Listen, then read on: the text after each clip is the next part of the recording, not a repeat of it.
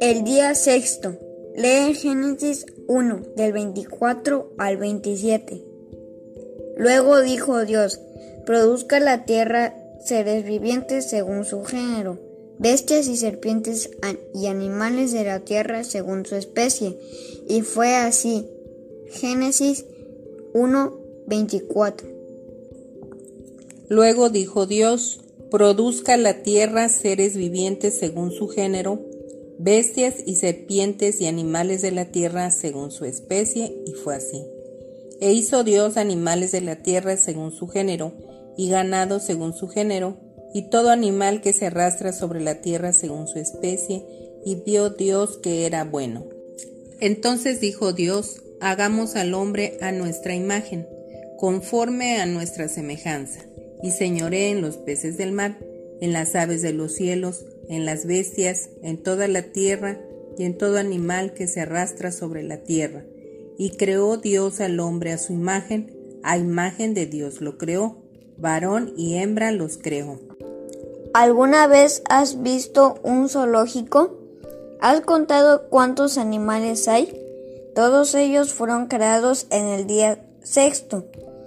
Dios creó todos los animales que hay en la tierra, animales grandes como los elefantes, jirafas, leones, tigres, caballos, vacas, ovejas y animales pequeños como conejos, gatos, además de las serpientes. También podemos encontrar animales en granjas, en los bosques, montañas, selvas y en muchos lugares más. Cada lugar tiene animales, animales diferentes.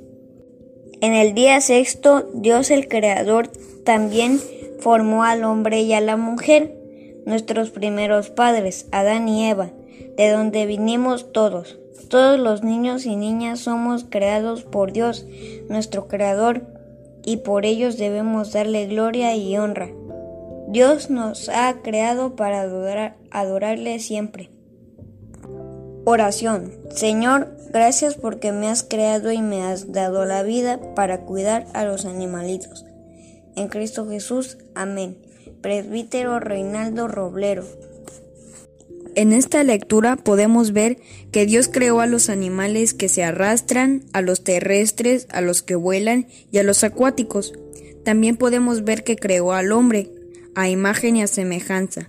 Dios Trino los creó varón y hembra, para que señoreasen en toda la tierra. Por eso es que vemos que los creó hasta el final de toda la creación.